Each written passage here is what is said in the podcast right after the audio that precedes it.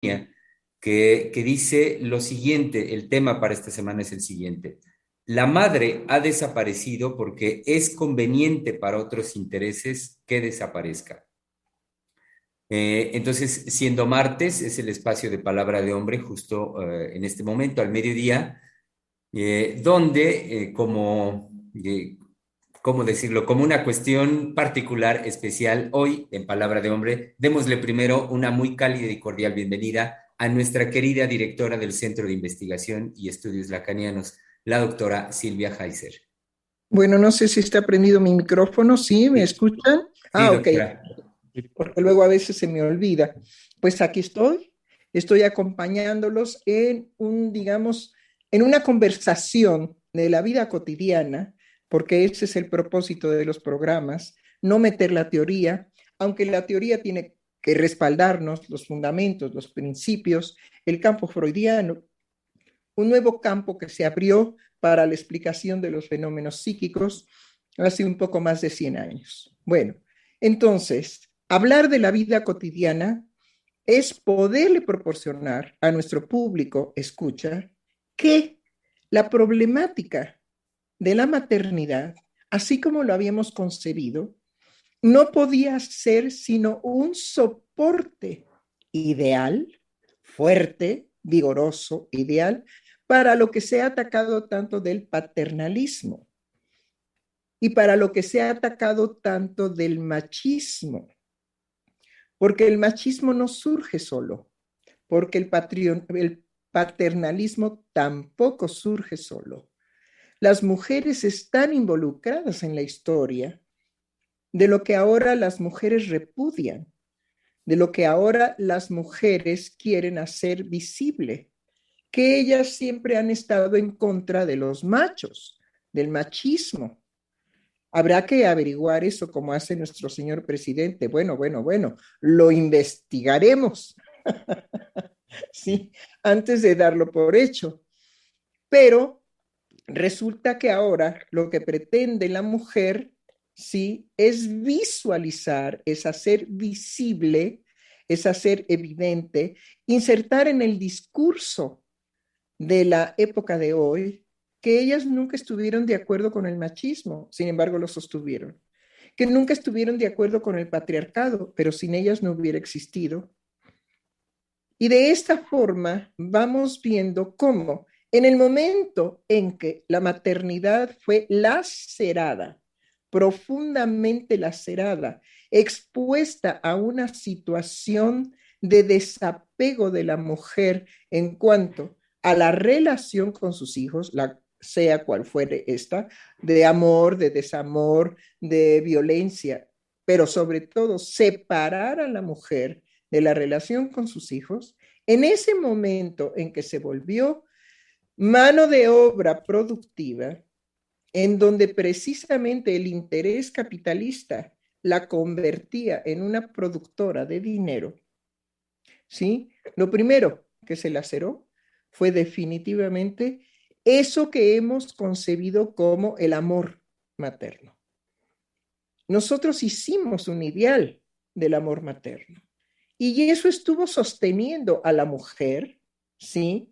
Como una madre poderosa, buena, que forjaba hijos, ¿sí?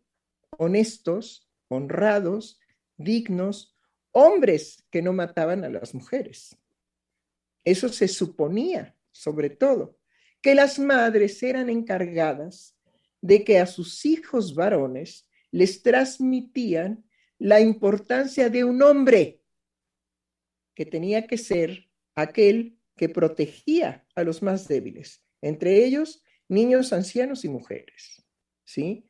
Porque es verdad, la mujer frente a las posibilidades de la fuerza física del hombre, bueno, pues es un alfeñique, ¿no? Es decir, es una cosa sumamente frágil y delgada. Que habrá, digamos, gorilonas, pues eso ya lo sabemos, ¿no? Que hay gorilonas, pero que en términos generales lo que concebimos como la mujer, pues no, no es ni siquiera un músculo de la mujer puede compararse con un músculo masculino. Y que todo eso depende de la organización hormonal en cada uno de los sexos.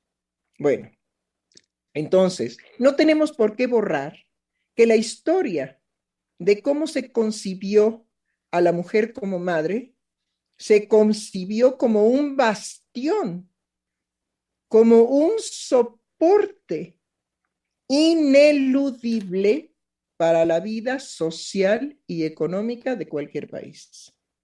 Entonces, no nos hagamos ahora mensos de que no sabemos cuál era el lugar distinguido, distinguido venerado e indispensable para todo el bienestar social.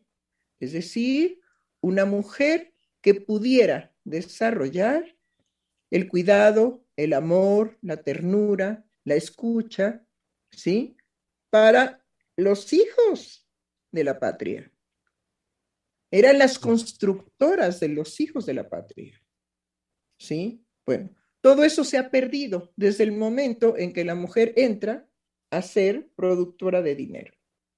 En el momento en que entra a un ámbito que ya no tiene esa dignidad, sino tiene que abandonar todas sus capacidades, todas sus capacidades empleadas en la maternidad, amara, odiara, desechara a los hijos, no importa, no importaban los sentimientos, importaba el lugar que la mujer jugaba social y económicamente en ese momento en que su participación era tan importante y trascendente. Ya si amaba a los hijos o no, ya era un asunto de la intimidad del hogar. El hombre que trabajaba y mantenía su hogar era el responsable de sostener económicamente a su familia. Pero la madre era la que iba a imprimir los valores más trascendentes y importantes en, en, la educación y en el cuidado de los hijos. Bueno, todo eso está perdido. Nada de eso existe más. ¿Y por qué? Pues porque ahora hay intereses creados para que la maternidad no venga a atropellar el que ella tiene que ser un productor de dinero y un productor que sostiene ya no esta vivencia, sino el capitalismo salvaje en el que ahora vivimos. Bueno, dejo la palabra. Gracias, doctora. Continúo presentando a los colegas, miembros del Centro de Investigación, que ya están también acá. Es el caso del psicoanalista Misael Montes de Oca. Hola, ¿qué tal, colegas? Qué gusto estar acá este, y qué gusto que la doctora nos acompañe en día de hoy. Y justo en, el título, este, doctora, colegas, pensaba en, en, el amor, es decir, aquello que está en contra del amor. ¿no? Eh, me refiero a qué otros intereses. Y en contra del amor, por supuesto, al lugar que había sostenido y en el cual se había sostenido este, la madre, como ahorita lo venía usted eh, diciendo, doctora y, em, por supuesto, pensé también em, cómo, el, eh, bueno, ahorita en, lo que me llevó es en el acomodamiento que hemos venido hablando y en el silencio que hemos venido también hablando sobre los hombres, ¿no? En relación a los hombres. Cómo este, el hombre ha reculado de la importancia que ha tenido en, la cultura. Pero me refiero en términos eh, eh, ¿cómo decirlo? Este, frente a, bueno, recuerdo más bien una pregunta que usted hacía, doctora, y lanzaba. En las marchas de las mujeres, ¿cómo es que los hombres no este, también levantan la voz eh, o hacen algo en relación con eso, a pesar de que no lo, no lo, no lo requiramos como tal, no sea un requerimiento, pero que sí falta el acto de los hombres en relación con esto que usted venía diciendo de eh, em, la importancia de un hombre en la cultura, en la civilización, es decir, el lugar que el amor hacia la madre estaba para el hombre, es decir, bañaba eh, en las relaciones, este, digamos, este, familiares, pero, eh, particularmente este, a los hombres, y que desde ahí el hombre realmente se sentía o puede ser muy feliz, digamos, ocupando ese lugar, ¿no? en esa realización, ¿no? en ese sostenimiento. Entonces, bueno, eso por un lado. Y por otro lado, también pensaba en esta famosa este, que este título, doctora, lo asocié con un nuevo orden, ¿no? Es decir, no me refiero al nuevo orden eh, como tal, como anda circulando, pero mm, pues, no está nada, este, nada lejos de que este, si la madre ha desaparecido, me preguntaba qué otros intereses, bueno, pues va a haber este nuevo ordenamiento, eh, pero es, por supuesto, a nivel mundial, no nada más es, eh, digamos, entre, de, es decir, de culturas, ¿no? Bueno, nada eh, más este, por comentario, ¿no? Nada más imagínese usted que ahora, ¿sí? Se le solicite a la mujer que tiene que hacer un servicio militar, y que tiene que dejar, digamos, esa maternidad, pues, eh, en suspenso, porque tiene que hacer necesariamente un ejercicio militar y tiene que saber usar armas y tiene que participar, digamos, en el ejército como cualquier ciudadano del mundo. Y entonces, bueno, pues los hijos, ¿quién los atenderá? Pues una institución gubernamental en donde el ejército le va a proporcionar que mientras ella haga su servicio militar, estarán cuidados sus hijos, atendidos sus hijos por militares. Sí, y que, eh, y bueno, el, este, justo en, cuando yo hice el servicio militar, el servicio militar para las mujeres era este, voluntario, comenzaba a ser voluntario. Pues había un grupo de 100 hombres, había un grupo de 10, 9 mujeres, ¿no? Ofreciéndose al servicio militar, pero sabemos que la maternidad también inicia eh, de manera muy temprana, ¿no? A falta del falo necesitaban un rifle, ¿no? y, y coincide, obviamente coincide, ya, ya existían los programas de, este, de las guarderías, pero sí se comenzó a expandir cada vez con, una mayor, con mayor interés la, este, las guarderías a nivel eh, de política pública, me refiero, ¿no? Estoy hablando de... Claro, había que desbaratar, digamos, esa tradición de que la madre estuviera presente 24 horas en el desarrollo y en la vida emocional de sus hijos, ¿no? Y justo en, esos... podía irlo a desplazar a un lugar porque se trataba de ser cuidado, pues en el caso de un cerdo, ser cuidado como un cerdo, ser cuidado como un caballo, ser cuidado como una gallina. Y es que en, esa década, que es de finales de los 90, se hablaba ya de la, este, la fractura del lazo social. ¿No? que estábamos experimentando, al menos en México se hablaba mucho de la ruptura del lazo social. ¿no? Sí se hablaban y se asociaba en relación con la violencia y con el, narco, el narcotráfico, pero también se hablaba de la descomposición de la familia, ¿no? Y se ubicó más, eh, digamos, esta fractura del lazo o el rompimiento en la pérdida de los valores, ¿no? Pero ahorita que la venía escuchando... Pero sobre todo, sobre todo, mi querido colega, es decir, ¿y el amor? Exacto. ¿El ejercicio del amor dónde está? No, pues ya no. Ya se trata de que cuiden a los niños, de que los cuiden, no de que los amen. Son cosas diferentes.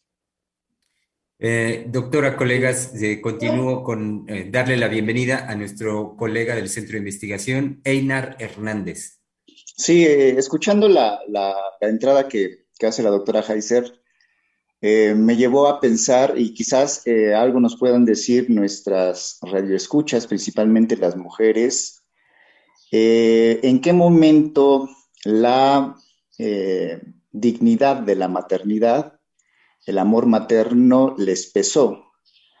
Porque es verdad, la, iba siguiendo, doctora, es verdad que es la mujer quien le, le ha dado soporte al patriarcado y son ellas mismas, principalmente desde el lado de los movimientos feministas, las que han atacado la maternidad, pero en el aspecto, creo yo, eh, por eso digo, el espesó la dignidad eh, del amor materno, la, han atacado eh, desde este aspecto que se repite mucho, incluso hasta el cansancio, de que se redujo la feminidad a la maternidad, que la maternidad era este aspecto de sumisión, donde la mujer estaba atrapada este, en cuatro paredes, dedicada al cuidado de los hijos y del hombre, y todo esto, ¿no? Que se fue llevando, eh, se fue diciendo, se fue llenando, digamos, de discurso, que la maternidad tenía, digamos, este aspecto como de cárcel, de, de, prisión, pero eh, nunca se tocó esto que usted acaba de,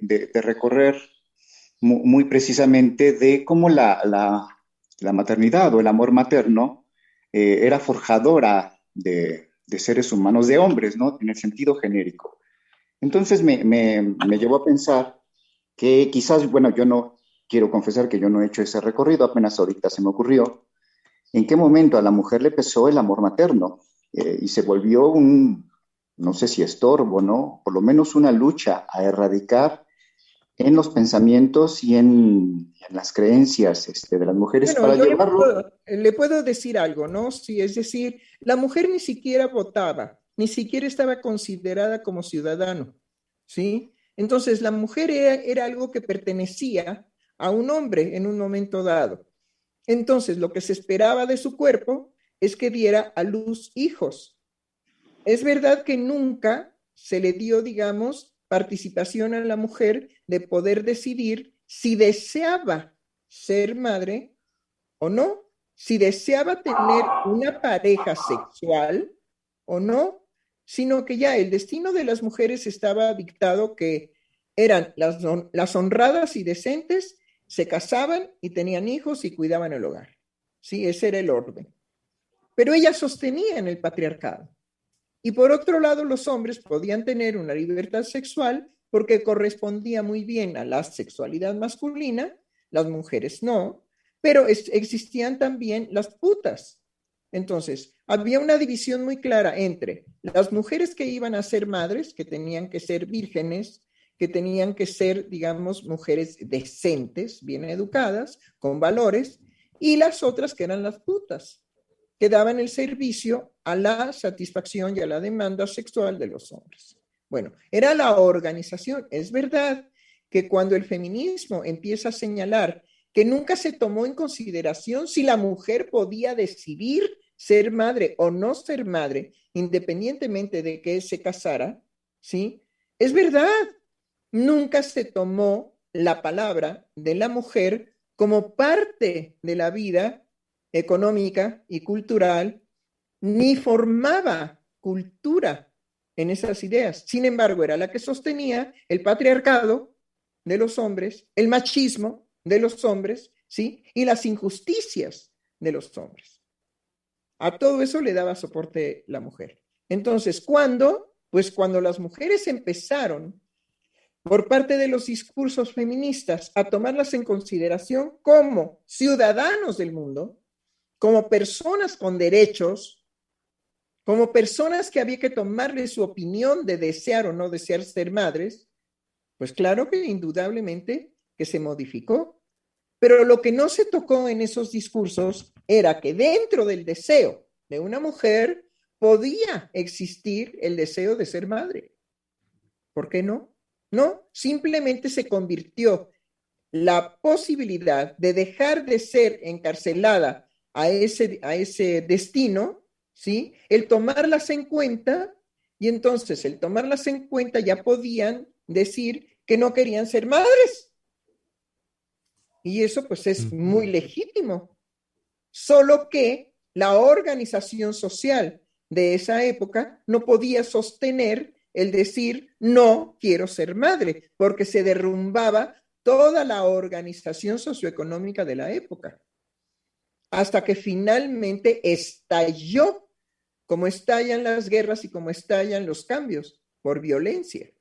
Y ahora lo que tenemos es la violencia femenina, que pelea por ser un ciudadano del mundo, por tener derechos y por, poder decir yo no deseo ser madre. Pero una cosa es eso y otra cosa es la descomposición que se provocó en relación a lo que sostenía la sociedad anteriormente, que era el amor supuesto de las madres a sus hijos. Eso, digamos, está traspasado y traslapado en estos discursos. Y lo que, se, lo que sí se ha fomentado es la violencia de las mujeres en contra de las injusticias vividas por el poder de los hombres. Ahora, paradójicamente tenemos mayor cantidad de feminicidios en la actualidad que cuando existía el orden patriarcal. Eh, y por último, me refiero en el orden de las presentaciones, doctora, una oportunidad rápidamente para dar la bienvenida a nuestra querida doctora, que ya está acá con nosotros, Adriana Lozano. Eh, sí, y escuchándolos me parece que eh, hay algo que, eh, que mencionar importante, porque nuestro discurso finalmente se materializan muchos modelos que pueden ser muy engañosos. se escucha en la pregunta de, de Einar qué es lo que le sucedió a las mujeres eh, como si efectivamente eh, los modelos fueran algo. En realidad yo creo que lo que no se está dando entrada es a lo propiamente femenino, que eh, no es una garantía de que vaya por el discurso del amor, pero en definitivamente sí en la frontera de lo que puede provocar el amor. ¿Qué sucede con las mujeres? Las mujeres navegan en un vacío muy particular. Ese vacío les permite poder hacer otra cosa que hacer el amor. Es ahí en donde eh, eh, el quehacer de la maternidad puede inclusive inquietar a un hombre. Porque ¿qué puede constatar un hombre? Un hombre puede constatar que una mujer siempre está, de alguna manera, haciéndole hoyitos a los dogmas, haciéndole hoyitos cuando hablaban ayer de que si la mamá tenía una relación eh, eh, erótica con los hijos que aparecen como, como grandes monolitos, como si fuera, como si así fueran las relaciones. Las relaciones siempre fallan. Es allí en donde se puede vehicular el amor. La mamá no es toda poderosa ni el niño es todopoderoso. Si lo es, estamos hablando de locura. Entonces, lo que vemos hasta ahorita es que la mayoría de las madres, no sabemos bien por qué, eso se tiene que preguntar eh, con cada mujer, no se acuestan con sus hijos, hacen algo de su erotismo con ellos. Entonces, es un llamado al amor, no quiere decir que sea una garantía del amor. En lo que la mujer puede ser eh, muy desconcertante, por ejemplo, para un hombre, es en verla que se satisface con un chilpayate de repente. Entonces, quizá el hombre a veces quiere muy rápidamente darle una figura y apropiarse de eso porque lo inquieta. Porque lo inquieta. Lo que podemos pensar también es que si el patriarcado empezó a hablar de la maternidad, es quizá porque le inquietaba lo que estaba sucediendo ahí. Si, sé, si es satisfacción, si la mamá con el hijo, si, eso poco importa. Es inquietante la relación de una mujer con su hijo. ¿Por qué? Porque viene de una falla, porque viene de un vacío. Eso es lo que es inquietante. Entonces, el discurso masculino que siempre estará inquieto con respecto a todo lo que atraviese y agujere la palabra, la palabra no alcanza, la palabra no alcanza, va a tratar de alcanzar con palabras. va a definir, a la mujer a partir de la, de la maternidad. Le vuelve a fallar porque hay mujeres que no necesitan las maternidades, entonces se le ocurre que las pueden definir por putas. Pero la mujer anda en otros quehaceres. Es lo que ahora está siendo em, eh, apagado, eh, eh, escupido por las propias mujeres, podemos decir también en nuestra época. Y es que toda relación, sea madre, hijo, pareja, homosexual, falla ese encuentro de tú y yo nos entendemos, ¿verdad? No, no nos entendemos. Ni la madre ni el hijo ni el hombre ni la mujer, ni la mujer con las mujeres, ni los hombres con los hombres. Estamos siempre haciendo aparecer modelitos que nos convienen un cierto tiempo y después se desquebrajan. Entonces hay los discursos conservadores que dicen, no, no es un modelo, es una verdad. Y hay otros que dicen, no, era una mentira, tengo uno nuevo que va a funcionar mejor. Pero ¿qué es lo que finalmente nunca se tomó de aquello que la mujer traía eh, de manera muy airada, de manera muy oxigenada? El vacío. Si la mujer es madre, es porque le falta algo cuando es madre. Más allá de que si lo desea, de que si no lo desea, de que si la discusión, más allá de eso, hay una relación que es muy rara, que es la madre con el hijo. Y en esa relación de madre con el hijo, nunca ideal, jamás ideal, que si la mamá es chantajista, que si es una Godzilla, que si nunca ideal, aparece el vacío. Eso es lo que nos interesa. Eso es lo que va a desaparecer del lado de la feminidad. Entonces, ¿qué se reemplaza? ¿Con qué se reemplaza? Con modelos de perversión o de locura. Es lo que estamos teniendo ahora. Entonces, no es que la, a la mujer le haya quedado grande o pequeño el ser madre o no. Sucedía algo del lado del vacío que se está tratando de obturar de manera mucho más inquietante, quizá que nunca, por medio de la locura, de la psicosis. Se está proponiendo un solo modelo de satisfacción sexual y que se cumpla. Eso se llama muerte, se llama perversión, se llama locura. Y estamos llegando a eso. Destruir la tierra es una locura, es lo único que nos ha parado. Pero si se tratara de seres humanos entre seres humanos, nos, nos haríamos las peores de las cosas, si no hubiera el límite de que estamos destruyendo la Tierra. Bueno, lo, que, lo que plantea la, doctora, la doctora Lozano, si es que puedo seguir su discurso, ¿sí? Es que tenemos niveles distintos de aprehensión de la realidad que nos circunda. Tenemos, digamos, lo imaginario, lo que verdaderamente cada sujeto imagina de su realidad concreta, de su vida cotidiana, insisto en lo cotidiano, ¿sí?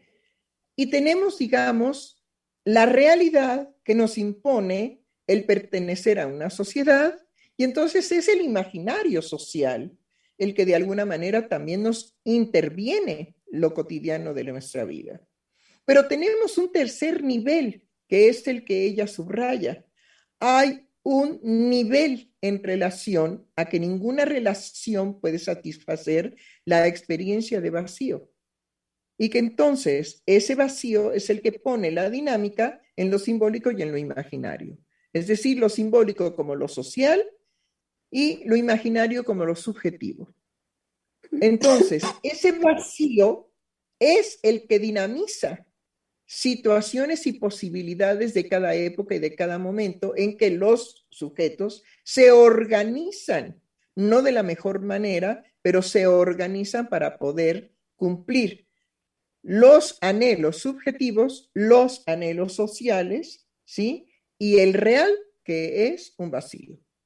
Entonces, lo que ella señala y subraya es que la época actual, el vacío se está tratando de cubrir con locura con perversión y con situaciones verdaderamente suicidas. Tenemos un nivel muy alto a nivel mundial de suicidio, pero también tenemos un nivel muy alto de crímenes, insisto, no hay un feminicidio, esos son los discursos, ¿sí? Pero sí hay un asesinato en donde se encuentra mayoritariamente ejecutado sin ninguna consecuencia hacia las mujeres. Ahora, las mujeres han sido vendidas, esclavizadas, asesinadas, tapadas, cubiertas, apedreadas. Es decir, han pasado por todas aquellas cosas que la doctora Lozano acaba de señalar, de que para el hombre la mujer es una incógnita y cuando se mete, digamos, a tratar de explicarse qué es una mujer para su mundo social, para su mundo real, para su mundo de vacío, porque ¿hay acaso una mujer para un hombre? No, no, no la hay, no existe.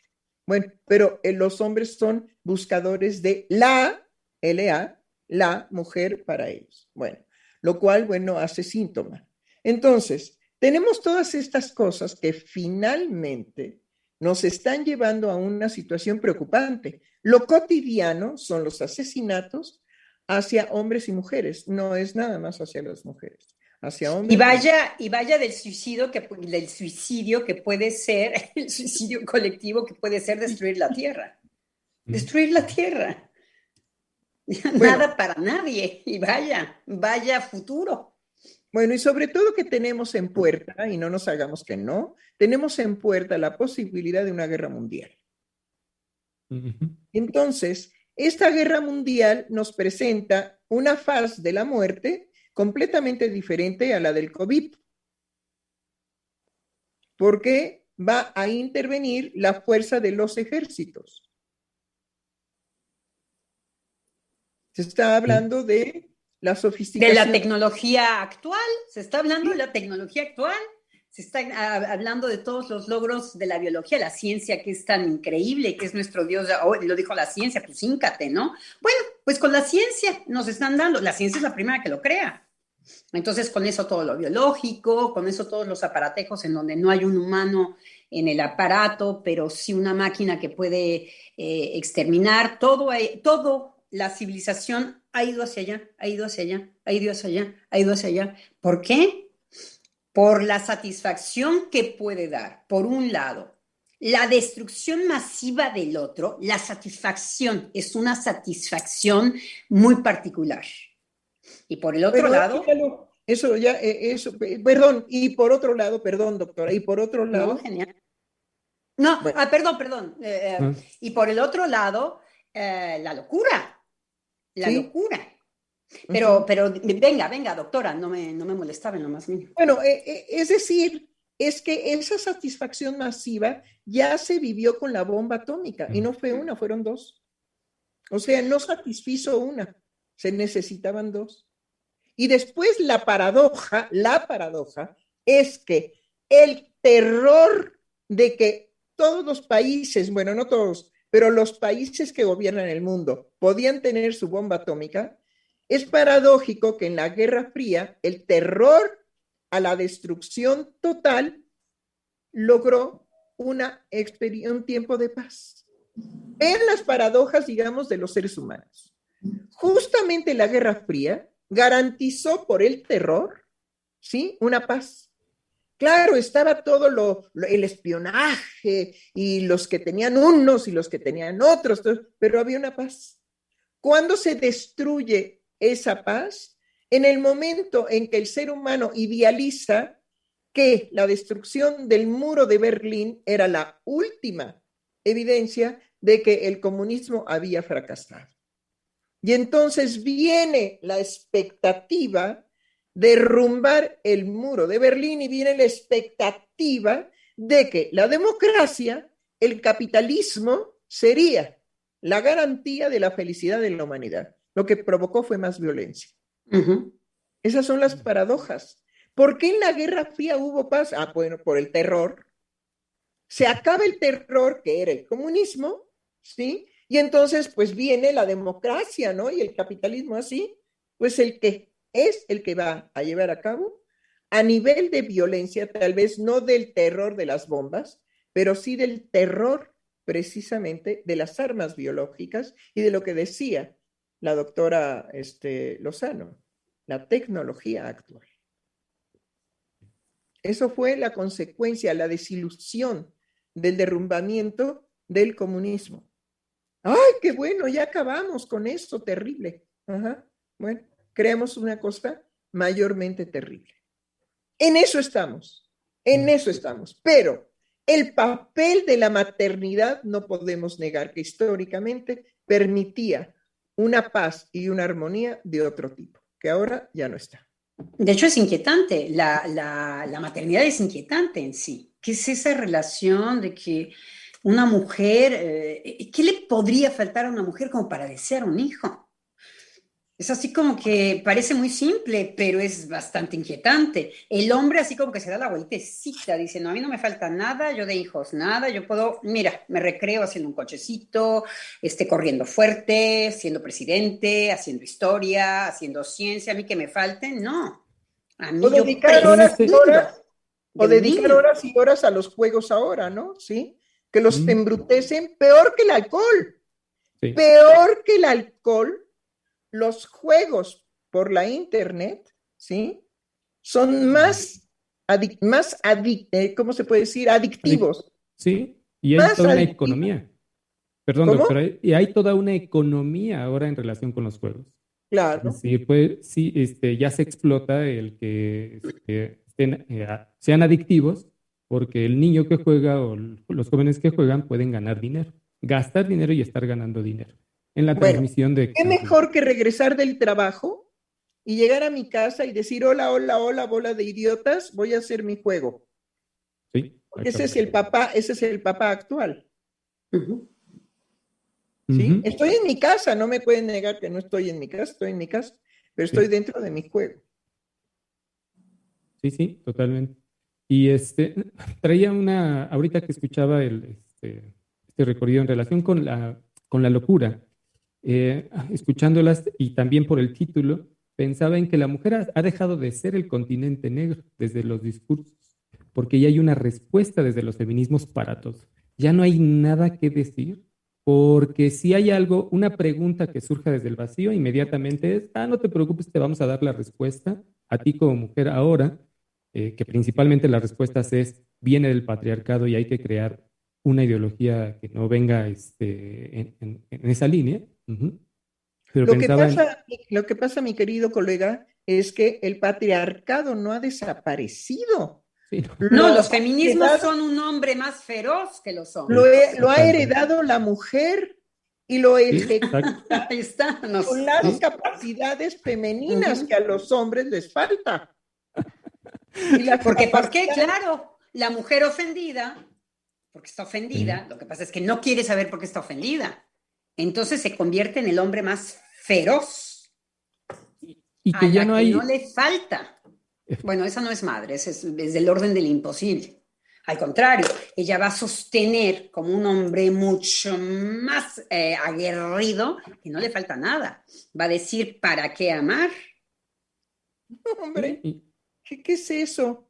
No es, tu, es, tu, es tu debilidad, el, amor, que te falte algo, que eh, vayas en, pro de, eh, bueno, eh, definitivamente yo así cogiendo, como la proposición de estar cogiendo por todos lados, no, no, es otra cosa, es otra cosa y nunca estoy, estoy satisfecha y no estoy satisfecha. Y, bueno, no porque tenga que ser mole de olla, tampoco, pero sí porque viene a agujerear algo. Es lo femenino por excelencia, es lo que está siendo lo más atacado por las mujeres. Esto en donde, sí.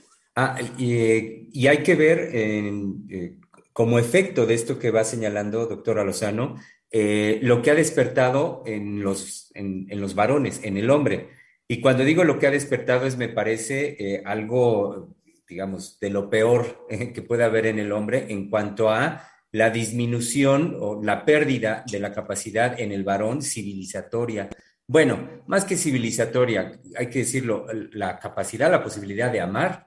Es, es decir, entra Franco en una competencia con lo femenino donde no tiene realmente con qué, cómo hacer frente a ello, que en dado caso la posibilidad en el varón donde se puede jugar ante eso es vía el amor, y entonces vemos, y, lo que vivimos más cotidianamente, son estas manifestaciones muy fuera de orden, este, muy eh, hacia la violencia por parte de los varones, que van cada vez más minando esta posibilidad de relación con nosotros. Es decir, el, papel, ahora sí digo la palabra, el papel por excelencia civilizatorio que el hombre puede tener en ese sentido, por él mismo lo echa hacia abajo. Bueno, ¿no será que todo este empuje de lo femenino está haciendo cada vez más y más y más a hombres impotentes? Hombres que se encuentran con una dificultad de la ejecución del acto sexual por deseo, por satisfacción, por vida, por lo que fuera anteriormente, cada vez se aplaca más ese deseo en el hombre y cada vez hay mayor impotencia en los hombres. la impotencia de la erección, para, que, para decirlo así bien preciso, ¿sí? El hombre sabe que no hay deseo, ¿sí? De reunirse con una mujer, porque ¿qué es ahora una mujer para el hombre? Antes sabía. ¿Y ahora?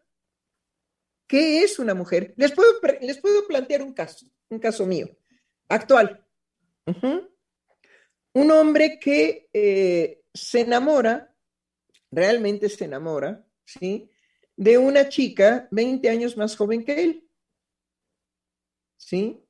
Y entonces es un hombre que le dice, que, se, que le declara su amor a ella, y es una chica 20 años más joven que él, que curiosamente eh, la conoce en un bar donde ella canta, ¿sí? Y que tiene pues una voz divina, en fin, etcétera. Y ella le, él le declara su amor. Y entonces ella le dice así con una sonrisa, sí, hombre, claro que sí, por supuesto. Pero yo quiero decirte que yo no bebo, no me drogo, no fumo, no tengo ningún vicio, no soy vegana tampoco, ¿sí? Pero sí me gusta el poliamor. Y ante eso, el hombre verdaderamente perdió el juicio, perdió el juicio.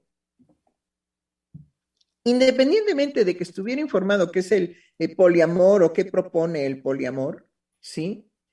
Ante su demanda, ante lo que él podía ofrecerle a la mujer, quedó absolutamente impotente frente a ella en cuanto que ella le dice, bueno, sí, yo no bebo, yo no fumo, sí, yo no me drogo, yo soy una persona que tampoco es vegana ni tampoco es este, vegetariana, no, no, no, no, no, no. Pero lo que sí te digo es que para mí el poliamor es mi vida sexual. Lo que es genial es la enumeración, lo que él no escuchó. Pero bueno, yo soy mujer, entonces para mí me queda eh, muy, eh, bueno, y analista, entonces me queda muy... Pero ¿por, qué el hombre se paralizó? Bueno, porque no escuchó... Eh, no, pero sí, porque viene de un orden de un orden fálico, yo diría muy rígido, tiene, tiene trabajo analítico, que, porque ella lo enumera como un vicio más en realidad. Entonces, eh, él no escucha eh, con, gracia a esta mujer y decirle, ah, eres bien viciosa. O sea, no, no, no drogas, no alcohol, no nada. ¿Cómo lo pone en una enumeración de puros vicios? Y dice, ah, pero tengo el mío, el poliamor. Entonces, realmente... Independientemente, no me refiero a eso, me refiero a la impotencia del hombre frente al decir de una mujer en la actualidad. Claro, porque lo único que le, pudo haber poner a ella es su le, pudo, le pudo haber dicho el poliamor o le pudo haber dicho este yo hago eh, rituales de, de, ¿cómo se llama? de bruja, lo que le dijera a la mujer. A lo que es que su pene ya no le sirve. Es ahí en donde él tiene trabajo analítico. Eh, eh, él está apostando de manera muy consolidada, imaginaria, usted decía, yo no quería utilizar justamente al principio, eh, que usted muy bien me siguió por donde iba yo, este, él ha, sí, apostado por, por eso, nada más termino, este, apostado por una situación muy imaginaria en donde está él el lugar. Entonces, no puede eh, ni tener humor, ni proponerle otra cosa a la mujer. Em, la escucha en esa línea, la escucha como quiero ser mujer, entonces te corto, te corto el, pene. Y claro, se le baja, se le baja. Eh, eh, que yo cuando le escucho digo, es, es un poco estúpida porque deja muy en evidencia su propia línea ella misma enseña el calzón de una manera olímpica y él no lo puede ver por, el, por él lo, lo rígido de que, bueno, un hombre satisface a una mujer sexualmente. Uf, uf, cuidado, cuidado, un hombre convencido. hay un dato que yo les di que hay que tomar en cuenta. Este hombre es 20 años más joven que ella.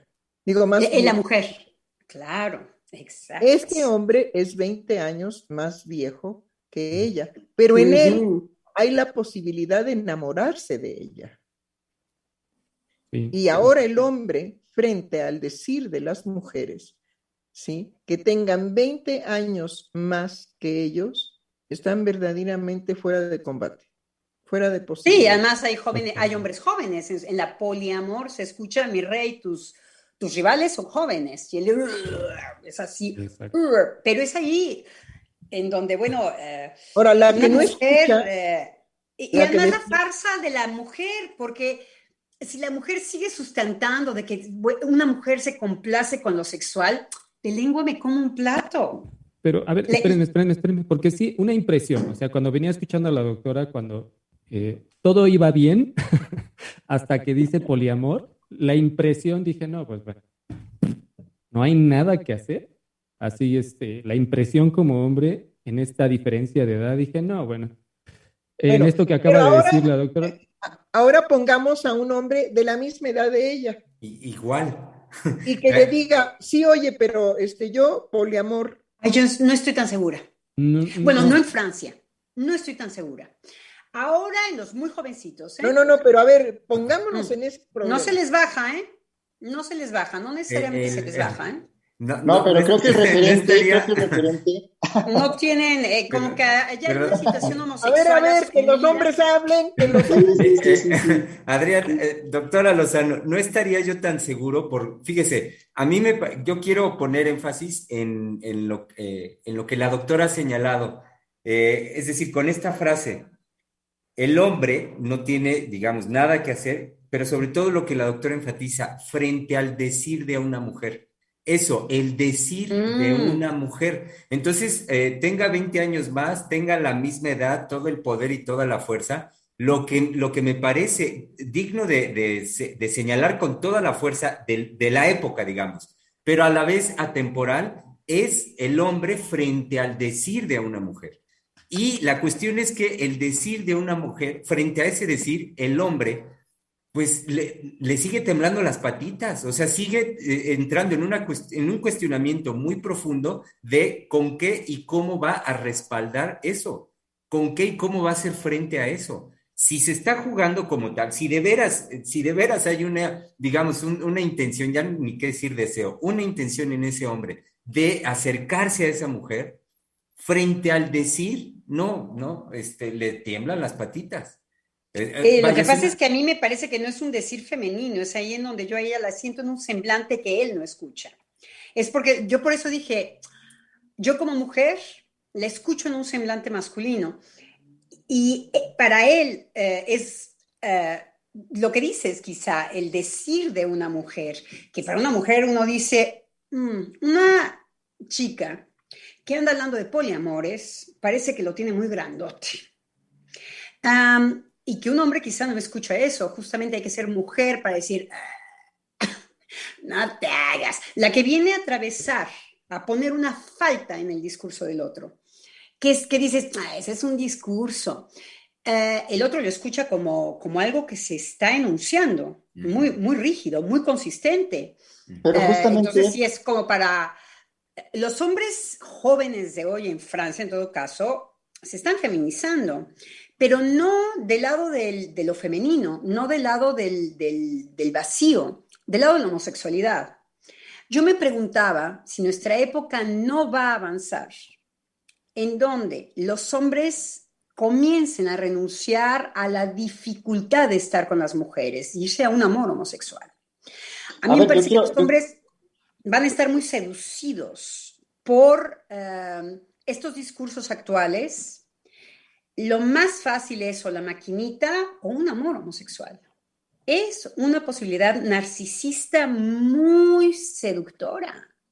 Entonces, los hombres hoy se les para con otros hombres y en eso sabemos que es un deseo homosexual. Entonces, hoy sí en Francia hay prácticas alucinantes que uno si no fuera psicoanalista dirías, bueno, ¿de qué se trata? ¿Cómo los hombres pueden tener estos, estas prácticas de poliamor? Porque ahí hay una homosexualidad principalmente. Sin descartar, sin descartar, digamos, esto que nos pone, digamos, eh, la doctora. Ajá. A ver, Einar, ¿usted qué quería decir? Sí, que independientemente de lo que un analista puede escuchar o una mujer analista puede escuchar, desde el lado del hombre, lo que me parecía eh, importante que estaba ahí en, lo que la doctora nos comparte, es que eh, el hombre enamorado ya no encuentra un referente en la mujer desde donde sostener su amor, su enamoramiento. Es decir, es lo que me parece que se cae ya, que el hombre se enamora a esta mujer jovencita, o aunque incluso, como bien lo mencionaban, hubiera sido un hombre de 20, este, la cuestión es que él estaba enamorado y eh, la respuesta que ella le da, independientemente, como bien lo decía la doctora Heiser, haya sido este poliamor u otra cosa, es que lo que me parece que ya no está, no sé si iba por esa línea, por lo menos yo como hombre lo puedo, lo puedo sentir así, es que eh, ya no, el hombre ya no encuentra algo en donde, en donde soportar su amor. Y ahí inmediatamente viene la impotencia. Bravo, exacto. Es decir, volvamos, digamos, a cosas mucho más antiguas, más viejas, ¿sí? Los jóvenes, más o menos de los años 50, tenían muchísimo miedo de ir a una tardeada y ir y dirigirse a una mujer para pedirle que saliera a bailar con él. Y bueno, y extendían la mano para solicitarle de esa manera su anuencia para bailar y cuando la mujer públicamente le decía no, el hombre desencadenaba una impotencia. Es decir, quien confirma la posibilidad de la virilidad masculina es la anuencia de la mujer. Eso es lo que quería yo subrayar. Y ahí, eh, eh, además, eh, sí, hay algo muy interesante que hay que tocar, yo creo, y es la mujer cada vez es menos dulce con los hombres. ya, no les da soporte a su palabra. claro, exactamente. Menos dulce es decir poco, es crudo y descarnado. sí, es cuando usted dice menos dulce, es hasta dulce la manera de cómo. Sí. Pero ahí, siguiendo, siguiendo, a Freud, em, se ha intensificado eh, algo que eh, puede provocar la guerra de sexos. Se ha intensificado en la mujer una revancha con el hombre, se ha intensificado en la mujer eh, finalmente eh, un, odio hacia el hombre. Freud nos enseña que para la mujer no es fácil amar, quiere ser amada. Entonces, la mujer, eh, si se le intensifica todo lo que tiene que ver con uh, híjoles, es que yo sí siento que yo no he sido tratada igual que un hombre. Lo estoy poniendo de manera no teórica. Este, sí, eh, yo veo la diferencia. Yo inclusive yo era la preferida de mi madre. Pero siendo yo la preferida de mi madre, me, parece condescendiente. Me parece que mi madre, estoy pensando en un paciente, me parece que mi madre me prefería ah, de manera condescendiente, como que a ella también había sufrido el ser mujer y en mí quería reparar algo. Palabras duras, ¿no? Palabras que para una mujer pueden tener mucho sentido, pero que les va a dificultar poder amar a los hombres. Esta, eh, esta efectivamente yo vengo mancillada, eh, eh, pero experiencia en la mujer, que la mujer puede resentir algo de esta índole, la puede hacer reivindicativa. Es lo que está apareciendo de manera salvaje en nuestra época. De eh, eh, yo me voy a buscar la reparación. Y es ahí en donde el hombre eh, escucha una cosa y la mujer viene desde otro, desde otro lado y los dos vienen odiados. Vienen con odio uno y con odio el otro. Y ahí se encuentran, en la guerra de sexos. Lo que, quería en pocas y reducidas palabras, lo que quería yo subrayar es que a veces no se toma en consideración que las manifestaciones de impotencia orgánica del hombre es el cambio tan radical que ha habido en la respuesta femenina hacia lo que el hombre le puede dirigir, dirigir una mirada, Ya ahora, si tú me miras lascivamente, te demando. ¿Sí? Sí, pero ahí el hombre tiene un trabajo íntimo que hacer. Eh, no, no, no, pero independientemente de eso, mi querida doctora, es decir, lo que estoy queriendo subrayar es que una de las descomposiciones... Las mujeres no son tiernas, es lo que trato de decir. No, entonces, no, no, si la mujer se va a de Una de las razones, no, de las razones, una de las razones de la descomposición social que ahora tenemos que soportar es la impotencia en los hombres. Yo dije en un principio del programa que el patriarcado lo sostuvo la mujer, sin mujer no hubiera habido patriarcado. Que el machismo lo sostuvo la mujer, sin la mujer no hubiera habido machismo, porque ¿en qué ser se hubiera ejecutado? Entre ellos mismos no. Se requería una mujer para que hubiera un macho, si no, pues no. Y es ella quien le da soporte a todas esas manifestaciones del hombre, que ahora son repudiadas. Bueno, pero lo que no se ha dicho es que en toda esta manifestación de la mujer, ¿sí? Está convirtiendo a los hombres en hombres impotentes. La doctora seguía más o menos el mismo, la misma línea cuando decía, bueno, en Francia lo que estamos viendo es que ante la imposibilidad de un amor heterosexual, porque la mujer ya no responde de la misma manera a las solicitudes masculinas, lo que está buscando un hombre es que su deseo se dirija a otro hombre que lo soporte. Bueno, esa es una salida, pero también otra salida es la impotencia sistemática que se está viendo ahora en el hombre. Y otra, otra salida es demostrarle a la mujer que no es hombre. Darle, matarla, decirle, eres tan fuerte como yo, va chula. Vamos a encontrarnos en el ring, a ver quién es más fuerte.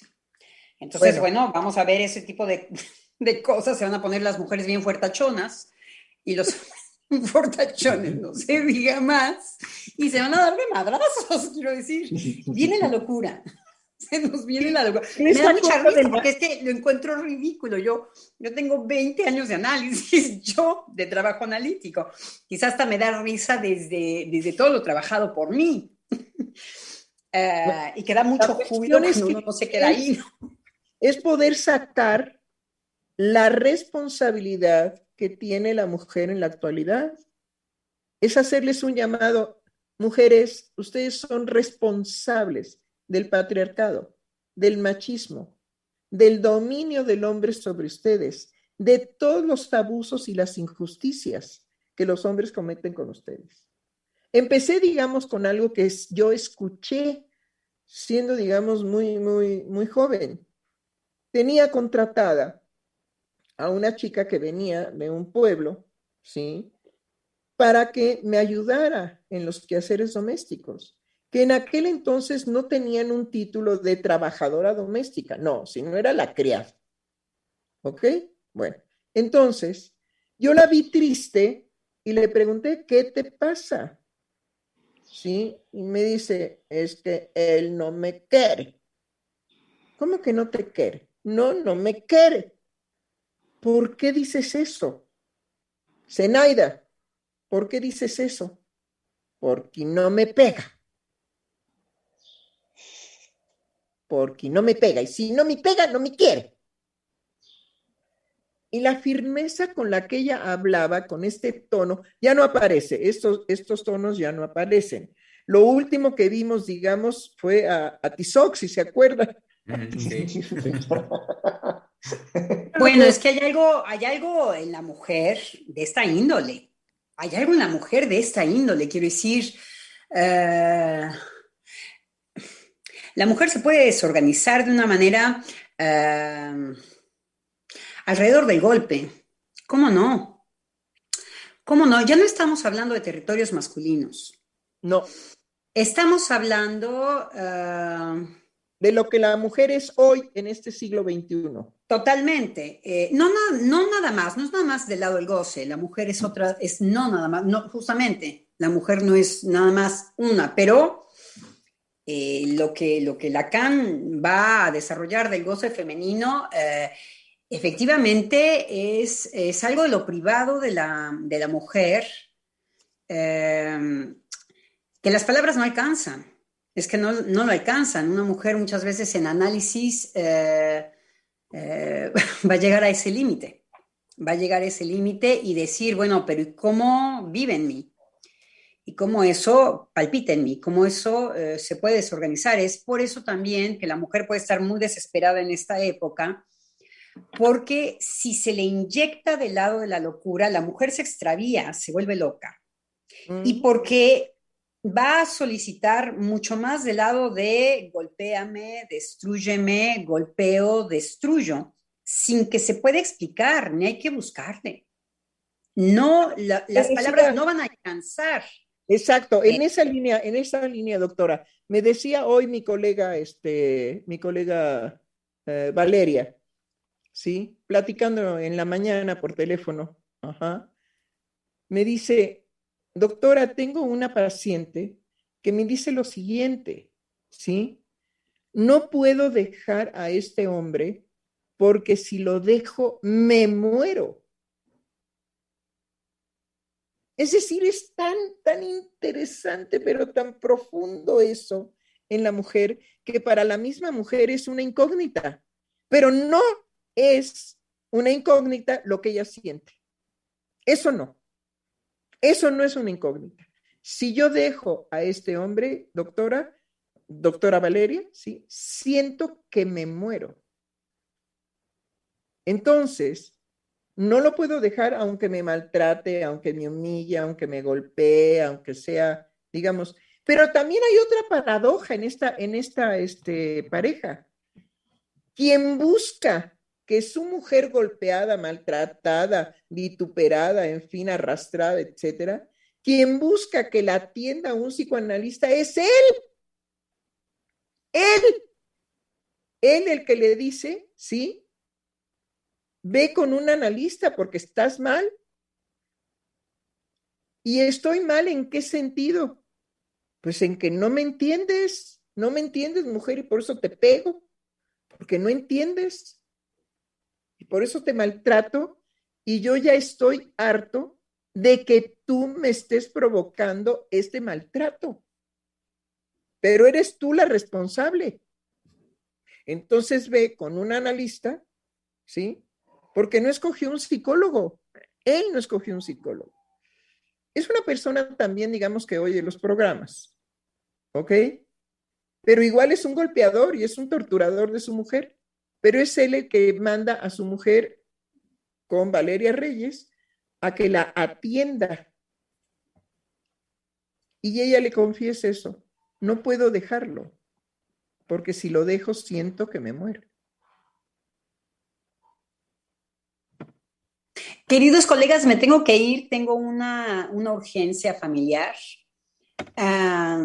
no sin decirles hasta mañana.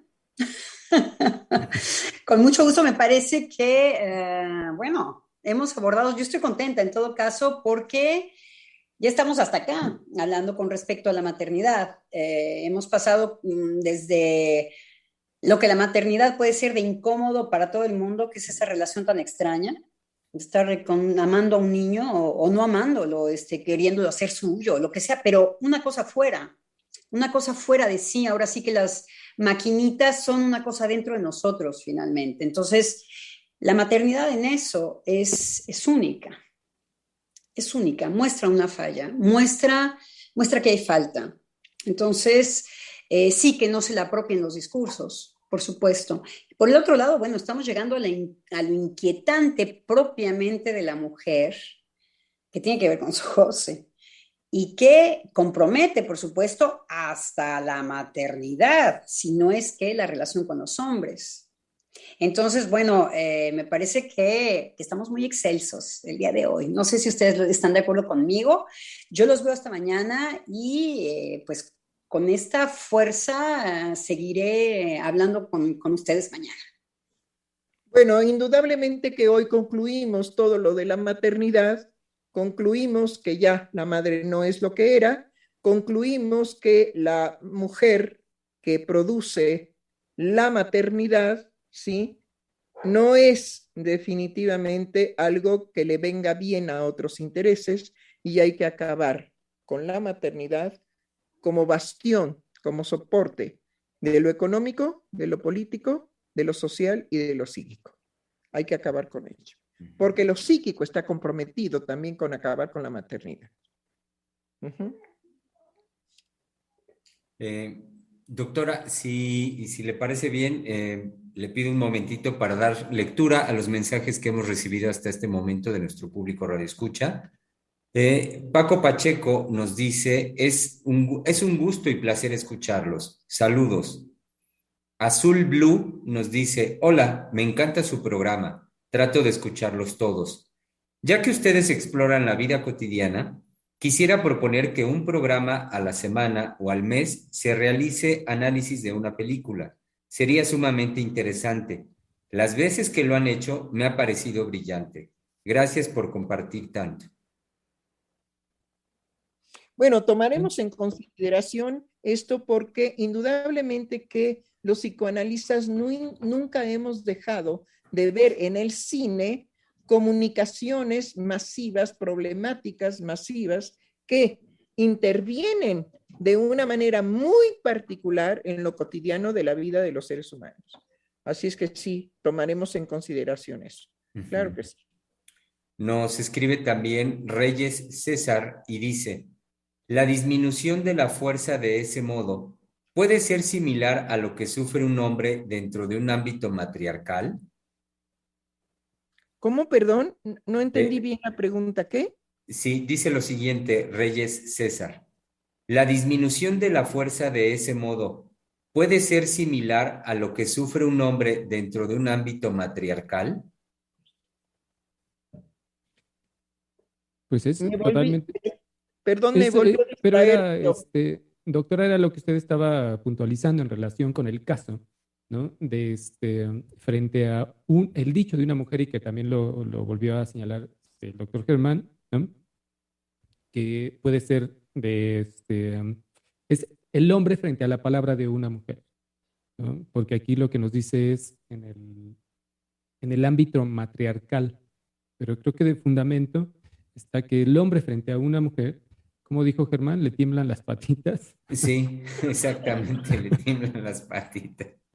Y lo que, lo que igual lo que este, también decía este, Einar, ¿no? Es el hombre hablando en relación con el amor de su amor hacia una mujer frente a la palabra de una mujer, bueno, está en esa, este, en esa disminución, o puede, puede darse de esa manera, ¿no? En esa disminución de su fuerza. Bueno, podemos contestar que indudablemente el ser humano nace de una mujer y ojalá tenga una mujer y no una este, cuidadora que lo cuide, ¿no?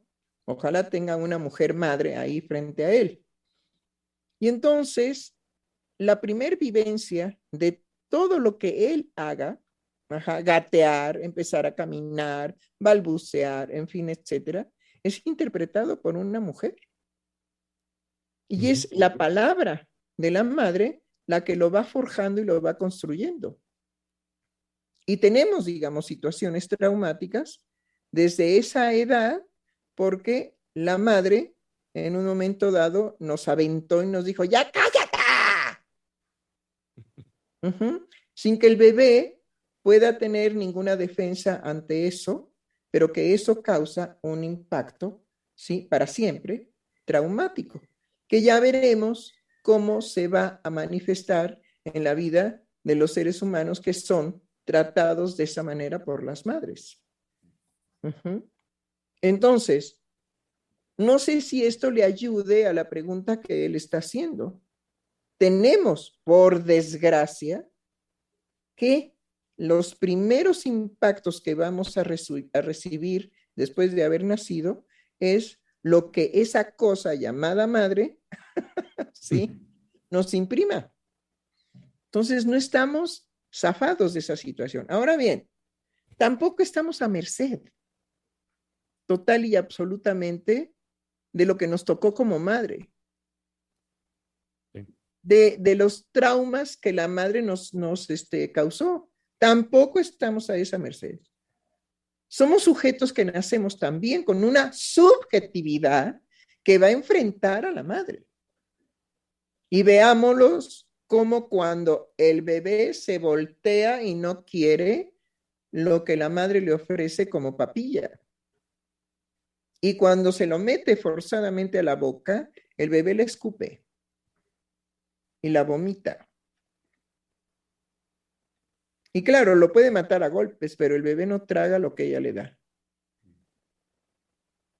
Sí, y es que creo que la, este, el eh, hablar desde la conceptualización de orden matriarcal u orden patriarcal puede distraer de esto que usted está señalando, doctora. Es decir, es que no va a haber un impacto. ¿no? No, tiene nada que ver que haya, este, ay, pues así como hay patriarcado, hay matriarcado. No, no hay nada de eso.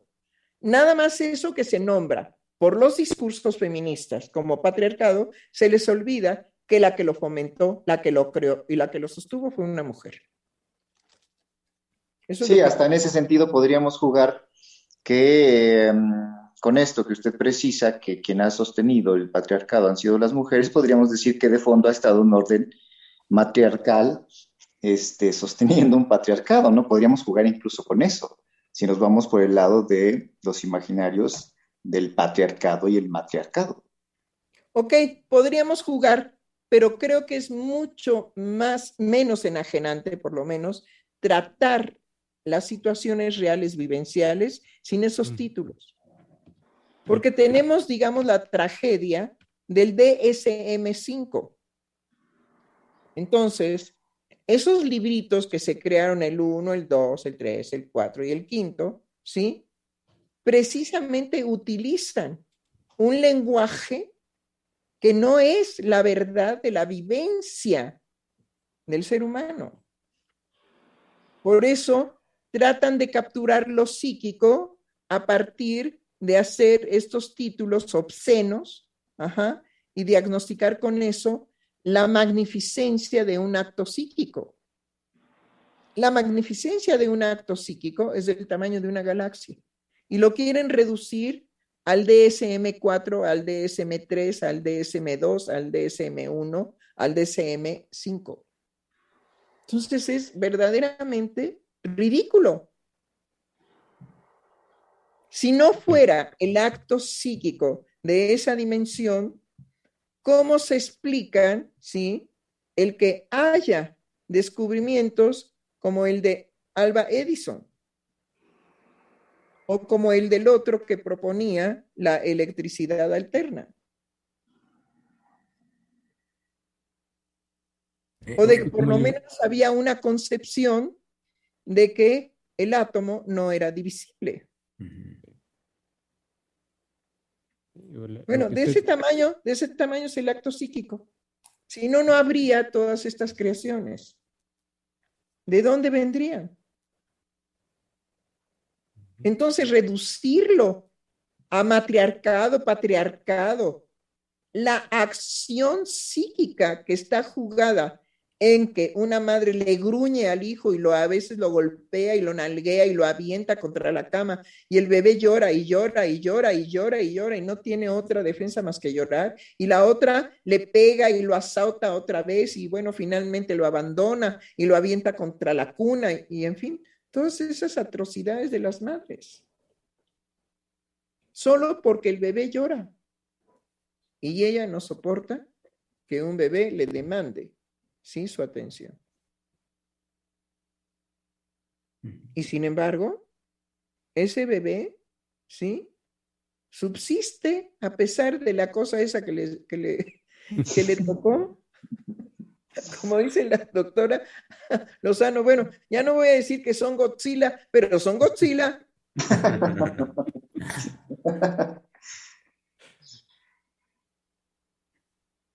Y es justamente a ese nivel, doctora, el que, bueno, al que nos lleva usted en, el trabajo, vaya, en el sentido de romper con, lo imaginario, cuando hace rato usted señalaba la responsabilidad de las mujeres y, de, y que de hecho fue en singular, la responsabilidad de la mujer, que es lo que en, en lo que masivamente escuchamos de la queja, la queja femenina en el, frente al patriarcado y todo esto, lo que no se señala nunca es lo que usted señala cuando trabaja ahorita, el acto psíquico, y es la responsabilidad de la mujer, en lo particular, en lo de cada una, en relación con el hombre y cómo hace eh, ella subsistir aquello de lo que supuestamente también se queja, que es el patriarcado.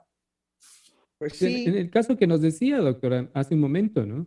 Es decir, no hay discurso que sostenga el, eh, que sostenga, me refiero también, explicar y dar con la causa de, del caso que nos acaba de decir, ¿no? De lo que eh, dice una mujer, ¿no? Este, sin, sin ese hombre me muero, ¿no? Si no, si no mal recuerdo. Es decir, no puedo, no puedo, no puedo dejar a ese hombre porque siento que me muero. Exacto. Eh, y, es como no hay discurso, búsquenlos, que pueda dar con una, este, incluso con una descripción decente de lo que se está jugando para ella eh, cuando dice esto, cuando declara esto.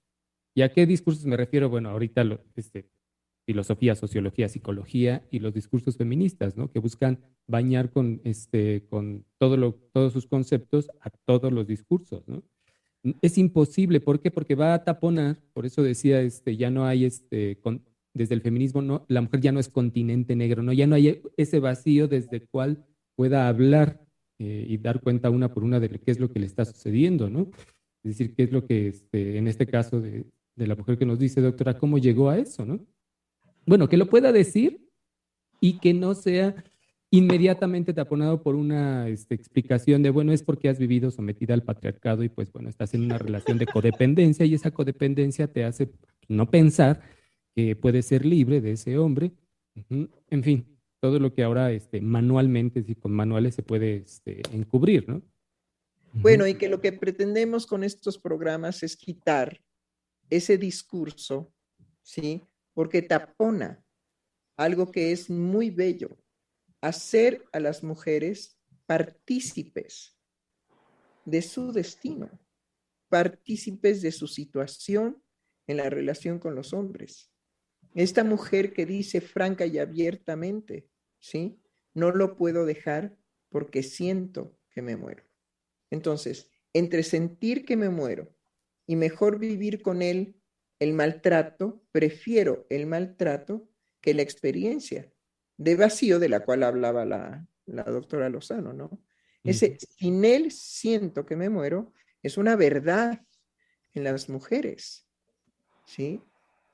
Porque los hijos le preguntan a la madre, bueno, ¿qué es lo que te sostiene con él?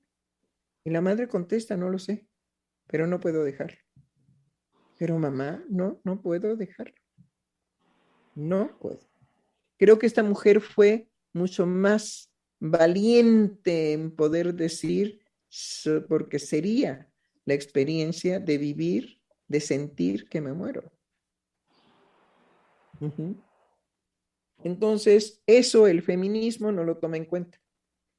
Y viene de una verdad femenina, absoluta y totalmente femenina. Entonces, yo eh, estuve, digamos, muy pendiente de que eh, Elena Poniatowska cumplía 90 años. Entonces dije, a ver, ¿qué hacen las mujeres con esta figura de los 90 años? sí. Y bueno, no quiero decir lo que yo vi, pero fue muy divertido. Ajá los festejos de reconocimiento que le hicieron a, este, a Elena, ¿sí? Helenísima y luego Elena y Helenita, y bueno, en fin, ajá, sí. Pero no sé bien a bien qué era lo que festejaban todas las mujeres. Porque como el imaginario de su producción literaria era lo único que tenían, digamos, para tener acceso a ella. Yo decía, qué chistoso. ¿Dónde están los hombres en la vida de Helenísima? ¿Dónde está el amor? Ajá, los fracasos amorosos. La vida de esta mujer, los hijos, ajá, su familia, los parientes. Bueno, es que así la, la, celebración queda como un, pues, show vacío, ¿no? Es decir, vacuo, es decir, que, solo la van a presentar como este, que apague el pastel y las velas, ¿no? Y hacemos como que, hacemos como que la queremos, porque ella representa quién sabe qué cosa para las mujeres, ¿no? ¿Quién sabe qué cosa? Si yo me preguntaba, bueno, ¿qué?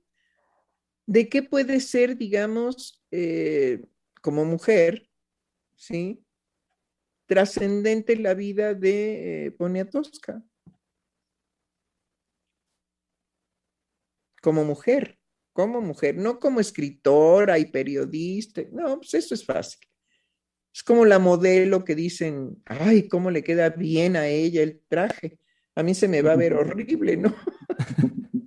Es que justamente es lo que se busca festejar, ¿no? El modelo de que una mujer de esa época, es decir, que viene arrastrando, este, no, no viene arrastrando, perdón, viene atravesando las dificultades que tuvieron las mujeres en la época de los 50, 60, ¿no? Y que este, finalmente pudo escribir y este, e incluso codearse con los presidentes, ¿no? Recuerdo de ella siempre la, la foto que va del brazo de Carlos Salinas. Entonces, no cualquier mujer, podríamos decir que eso es lo que se festeja, ¿no? Que no es cualquier mujer, pero que sea icónica, honestamente yo no creo que vaya por ahí. No, no, no, no, más bien es el, este, la oportunidad del show, ¿no? Yo creo que también digamos que ha durado 90 años, ¿no? Sí. Que ahí la lleva. Muy bien, Germán, ¿algunos otros este, comentarios? Tenemos un par más, doctora, uno por parte de Analicet Martínez que dice, saludos mis queridos doctores, y de parte de Jacqueline Serafín que dice, Qué buenísimo programa. Saludos cariñosos, doctores. Pues muchas gracias por su participación. Pero entonces, creo que podemos dejar aquí, podemos dejar el que se piense que hay intereses creados también económicos para que la maternidad no sea uno de los quehaceres de realización personal de las mujeres sino que la pueda inclusive repudiar, con todas las consecuencias que eso tiene para el lazo social y para todo lo que pues hemos tratado. Pero también digamos la responsabilidad de las mujeres de que ellas son productoras de aquello de lo cual sufren. Pero también digamos quedémonos con esa frase. No lo puedo dejar porque siento que me muero. Prefiero el, el maltrato. Pero también digamos que son las mujeres ante el, desacreditar a los hombres en todo en la actualidad que los convierten en sujetos impotentes. Es decir, el deseo erótico del hombre se está dirigiendo a otras posibilidades de satisfacción. Ya no tanto a la búsqueda de encontrar una mujer, ¿sí? Con la cual él encuentre una felicidad, ¿sí? En su vida. Ya no. Y bueno, todo lo que tenemos ahora de que los hombres crearon una ilusión con las, estas este, redes de parejas, ¿no? ¿Cómo se llaman? Con las aplicaciones de citas, ¿no? Exacto, sí, exacto. Eh, fue como un, nuevo paraíso de, ay, voy a coger sin problema. voy a poder salir con una mujer, le invito, no sé, este, un cafecito, tal vez un helado porque no me alcanza para más. O bueno, simplemente no quiero invertir más. Ajá. Y eso siempre y cuando el hombre no le diga, oye, salimos, comemos, cenamos, pero tú pagas tu parte y yo pago la mía, ¿no? Y las mujeres en la actualidad dicen, sí, claro, sí, no, no, no hay ningún problema, pero salgamos. Y entonces ahí se van, pues el hombre con la expectativa de que pues, acostémonos, ¿no? Ajá. Y la mujer dice, no, pues yo deseo un compañero y que me ame. Ay Dios. Ay Dios mío. Qué barbaridad. ¿De veras estás hablando en serio? No, sí. Yo busco un compañero, no, y luego son rechistosas, pues para que me acompañe al club, al club, para que vayamos al cine, para que salgamos a cenar. ¿Y las cogederas qué? Ah, no, pues eso también está incluido, pero no lo menciono. Es decir, los diálogos son chistosísimos y los encuentros verdaderamente habría que hacer una tira cómica, ¿sí? De lo que son los encuentros sexuales a través de estas formas, ¿sí? No, y hay unos, me, platicaban que hay unas este, instituciones que hacen la combinación perfecta, ¿no? A ver, tu perfil, ¿cuál es? Pues que ABCD. Ah, pues a ti te corresponde un nombre ABCD. Ahora, en un hotel organizamos una cena y entonces tú eres Marianita la coja, ¿sí? No importa. vamos a conseguir uno que está manco, ¿no?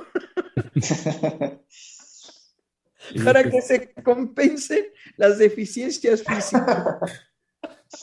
Sí, que finalmente incluso eso busca el algoritmo, ¿no? El famosísimo algoritmo, este, que el match, es decir, que la el encuentro sea lo más cercano de lo que uno y el otro buscan, ¿no? Ya en esa facilidad, ¿no? Y, pero es que lo que se busca no es algo que un algoritmo pueda captar. Sí, ¿no? Imposible, imposible. Pero entonces resulta divertido que los seres humanos dicen, pues ante, lo, ante mi tristeza de no saber ni qué onda, pues que el algoritmo me represente, ¿no? Órale, estoy de acuerdo. Bueno, creo que finalmente hemos llegado a un feliz final en relación a nuestras preocupaciones de la vida cotidiana. La madre, como la habíamos concebido, no existe más y la maternidad será destruida por intereses creados que ya no conviene que la mujer opere con dificultades psíquicas por asuntos de maternidad tiene que alquilar matrices, tiene que, tiene que, tiene que, tiene que entregar los hijos a los cuidados de las guarderías, pero ella tiene que dejar de ser, digamos, una mujer que se realice en el amor por sus hijos. Se acabó. Pues muy bien. Hasta mañana, doctor. Hasta mañana, colegas. Hasta mañana. Mañana, queridos.